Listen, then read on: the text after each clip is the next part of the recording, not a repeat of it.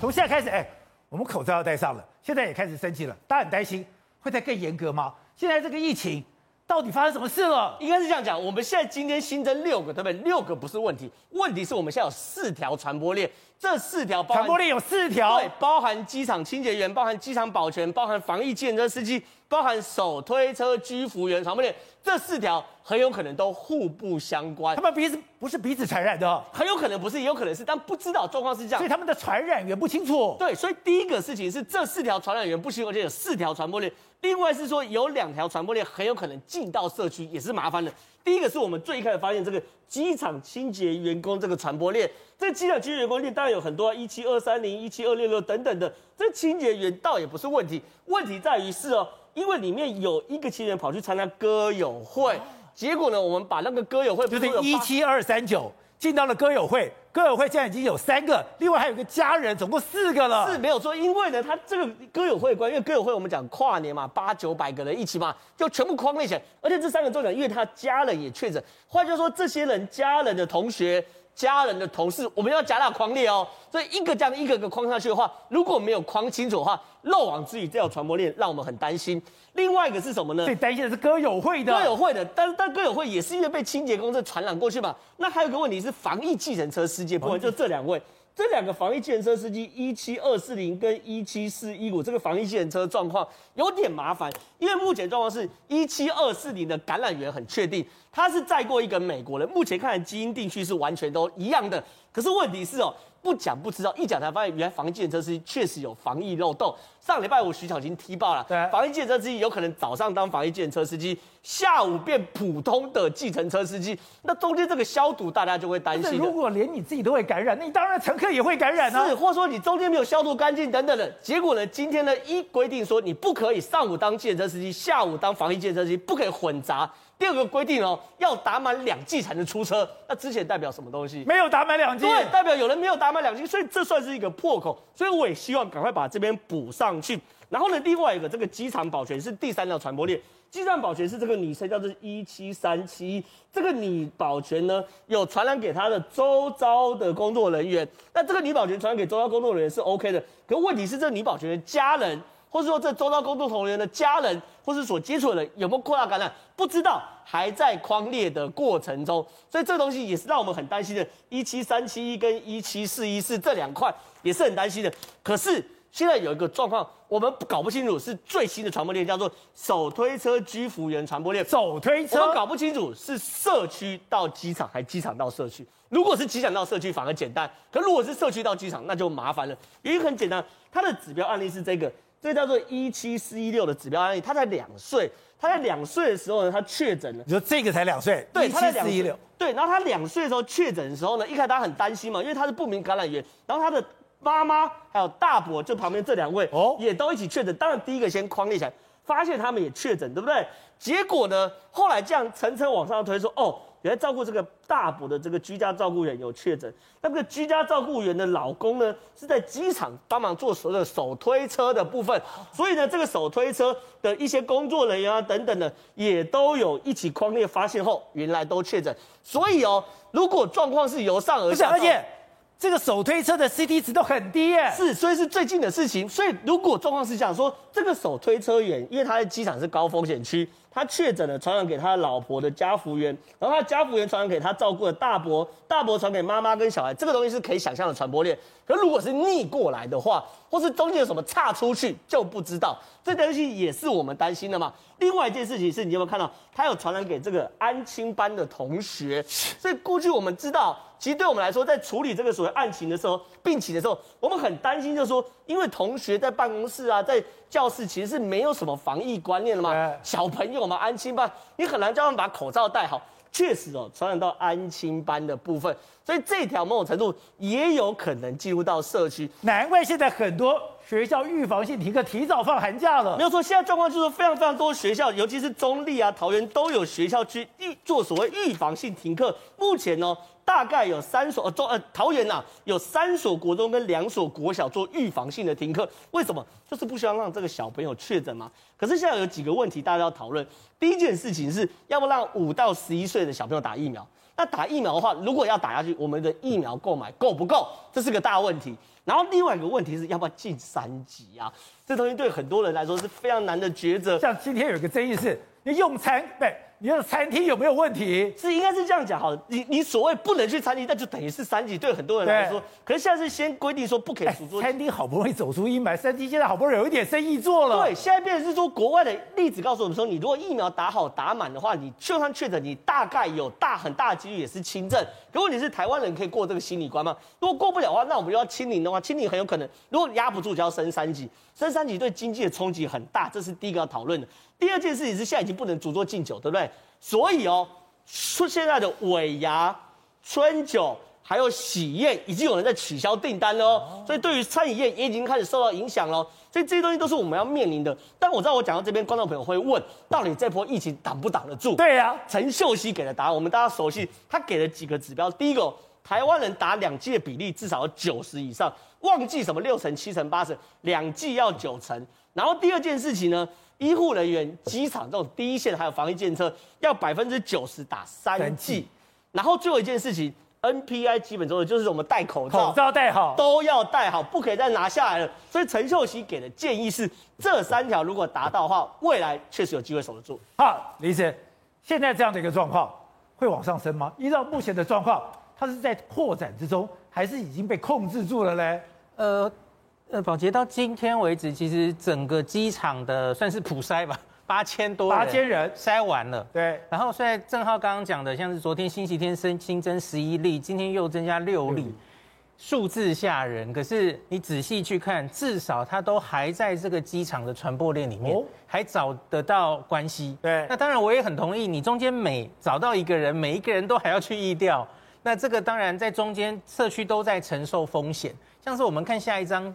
桃园现在每一天出了一个社，就是社区的足迹图。对，那个足迹图越写越多哎，大家有没有注意到？桃园的足迹图，对，左边这张有没有看到？今天的好长。对，那我这个其实就让我想起去年五月中之前，大家记不记得一个半月有鸡吃，然后去什么清真寺，然后就一张一张足迹出来，最后大家根本目不暇接，哎，根本就搞不清楚了，然后最后就爆掉了。因为你这每一个足迹都是我们的社区在承受风险，所以我现在觉得初步我们现在筛完这八千多人，这这二十四小时只再多抓了三位了吼，那基本上第一轮筛完了，对，然后这个家人当然可能之后在隔离中还会确诊，这都不意外，这里我没有太过担心，可是我比较担心的是我们现在开始看，大概看个两到三周，你要仔细看，特别是桃园中坜。会不会出现任何一例完全跟机场找不到关联的？那就是社区感染的。那像是我这个红字写的吼，Omicron 感染者需要住院的几率只有 Delta 的三分之一，这是英国的资料哦。而且这个资料是把已经自然感染或是有打疫苗的因素校正过的，所以他们初步的结论发现 Omicron 的确已经有弱化。对，弱化你你这个数据化就是三分之一。它会减少你大概五十 percent 去急诊的几率，然后减少三分之二住院的几率。可是问题是减少三分之二，可是你假如案例加了三暴增，对，三倍以上，那是白搭。比方说美国最有名的一月三号爆出一天一百万例，然后这七天继续平均大概每天五十万例，你这个增加的速度是之前任何一波都没有那么高。那所以就算传染力真的很可怕，对。碰到一下就传染了，呃，它的传染力又是另外一回事，就是它本身传染力是高没有错，可是为什么它这次可以案例那么多？有另外一个原因，是因为它已经免疫逃脱了哦，所以你之前自然感染或是打过疫苗的人，你都可以再被感染。像刚秀熙老师说，哎，多半的人要打两剂，对，很抱歉，这个两剂不能防感染，可以防重症，对，所以这些打两剂的人还是可以再被感染。香港大学研究。它在人类的这个上呼吸道，它的这个繁殖力，它比 Delta 高七十倍。七十倍。可是好消息在下面，好消息是它在肺的组织，哎，结果它的小，小慢了十倍，就反过来，反过来了。所以因此可以解释为什么它好像大家会说它比较容易在上呼吸道，对，然后传播力超强，可是它就比较不容易去肺造成重症，可以解释那个三分之一了哈。那可是我要跟大家讲，你不要把它真的当成感冒，它还不够弱。哦，它还没有弱到你完全可以忽视它。它再怎么样弱，也比现在的流感病毒来得强吗？当然，当然，它它有两个地方是你不能完全忽视它的地方。第一个就是它传染力实在太强。对，流感没有传播力那么强的，流感那个 R 零值大概是二跟二二左右哦，这个可能搞不好是八到十了哦。那另外是致死率，大家可以往下看一张。来，我先跟大家讲左上的美国好了。你你它再弱，你可不可以让它一天一百万例？大家看这三个美国的大城市，所以它住院率还是增加的。它的住院率已经都超过前面的高峰了，然后它的加护病房也一直在升增加，已经准备接近前面的高峰了。所以现在美国几乎大概已经九成五全部都是 Omicron 了。所以这些很多重症的已经是 Omicron 造成的重症，所以它不是不会重症。你假如让它每天那个分母太大的话，那个三分之一还是很够巧的。英国在这一波十二月以来，他们是很认真的在防疫，他们戴口罩是有禁令的，是要罚钱的。哦，对对，所以因此他们其实所以口罩是有用的，有用，一定程度把它还是控制在一个范围之后，你可以看到。那个有有一个很好的情形是 Delta 消失了哦，花了大概一个月，英国的 Delta 已经被 Omicron 取代。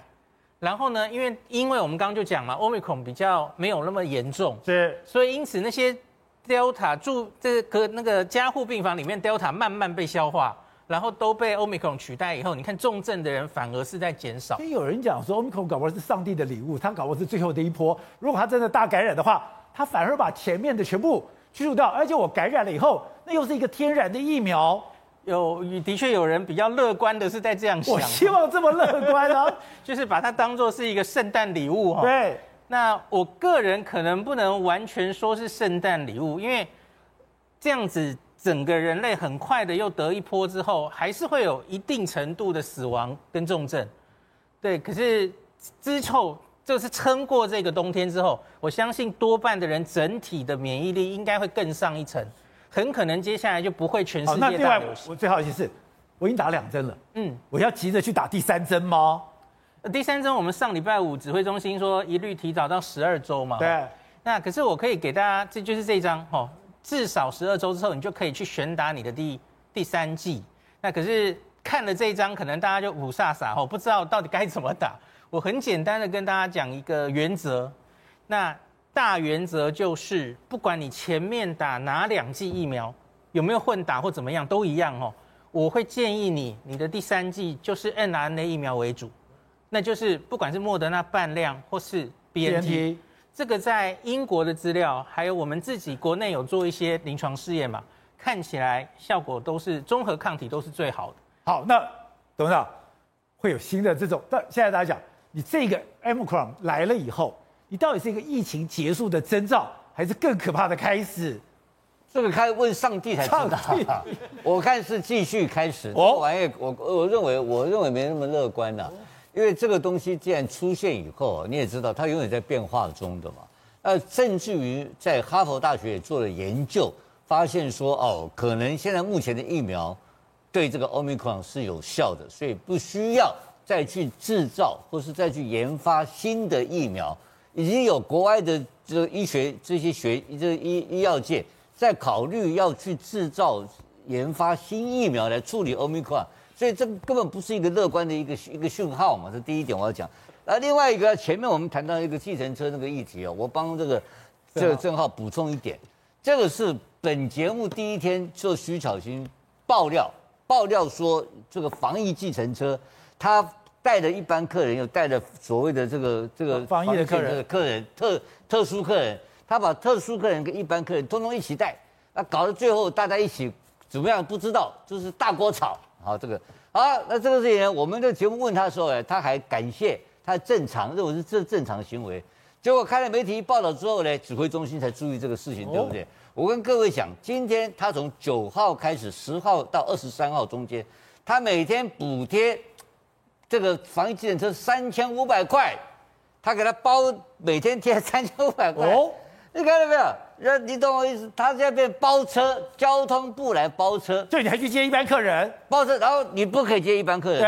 然后这个问题为德不足啊，他包几天你知道吧？包十天，他是这不不包十三两个礼拜，所以他你要相信计程车司机的道德感，他每次都遵守你这个东西搞吗？所以为什么前面他为什么我们这样讲，大半年的时间，这个已经搞了大半年，交通部为什么被这一次才发现这个事情？所以我们政府其实在这边还有很多很多不知道哪里会出问题的破口。